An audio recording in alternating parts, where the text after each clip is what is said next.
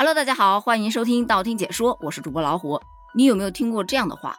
我这不都是因为爱你吗？这个事你要是想不清楚的话，你今天就不要吃饭了。你到底回不回来？你要是不回来，我就死给你看。如果这些话你都听过，那么你一定要在感情当中提高警惕了，因为这些都属于以爱之名的情感操控啊。在很多人的印象里面。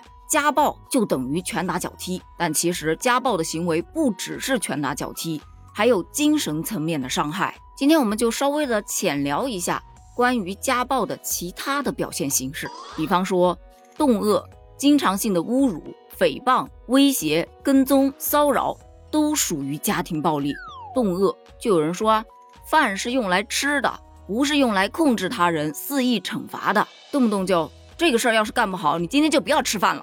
老实说，这句话好像听的还挺多的，不仅在现实中，影视剧当中好像也经常可见啊。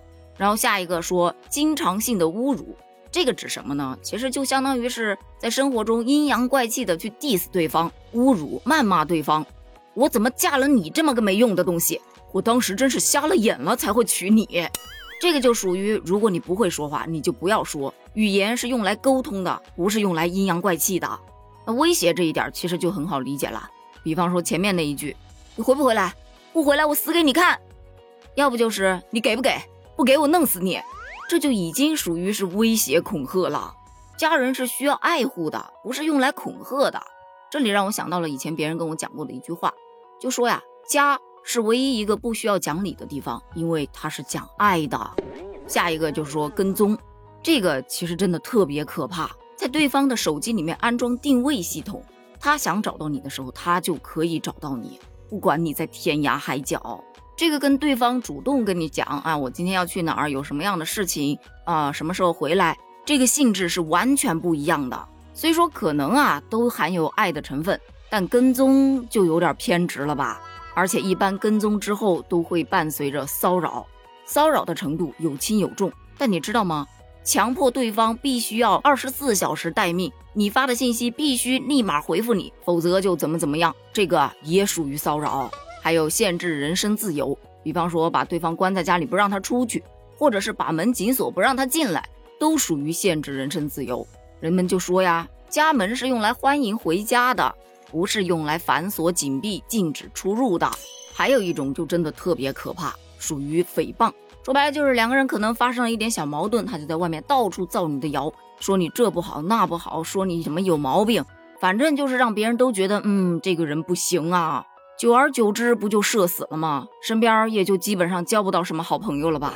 这些在现实生活中可能经常会发生的这些情况，都属于隐形家暴，看起来好像是没有拳打脚踢那样造成的伤害大，但其实给家庭成员造成的心理创伤也不会小。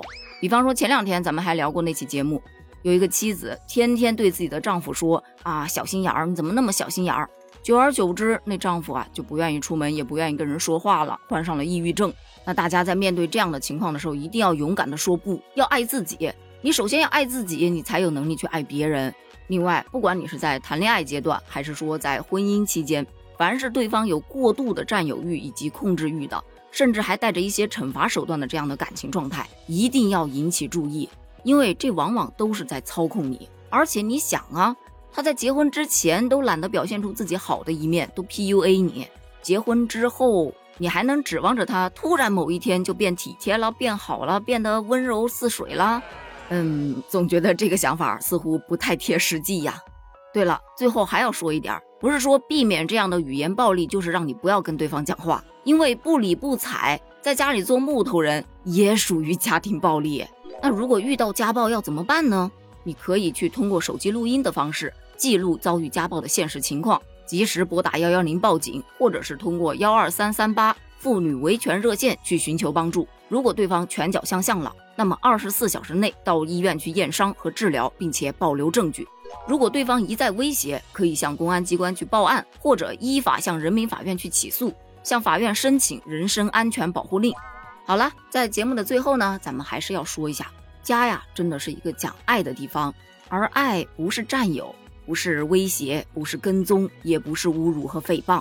在这段关系当中，当家暴开始冒头的时候，就要明确的去说不，只有真正的学会尊重自己的人，才能得到别人的尊重。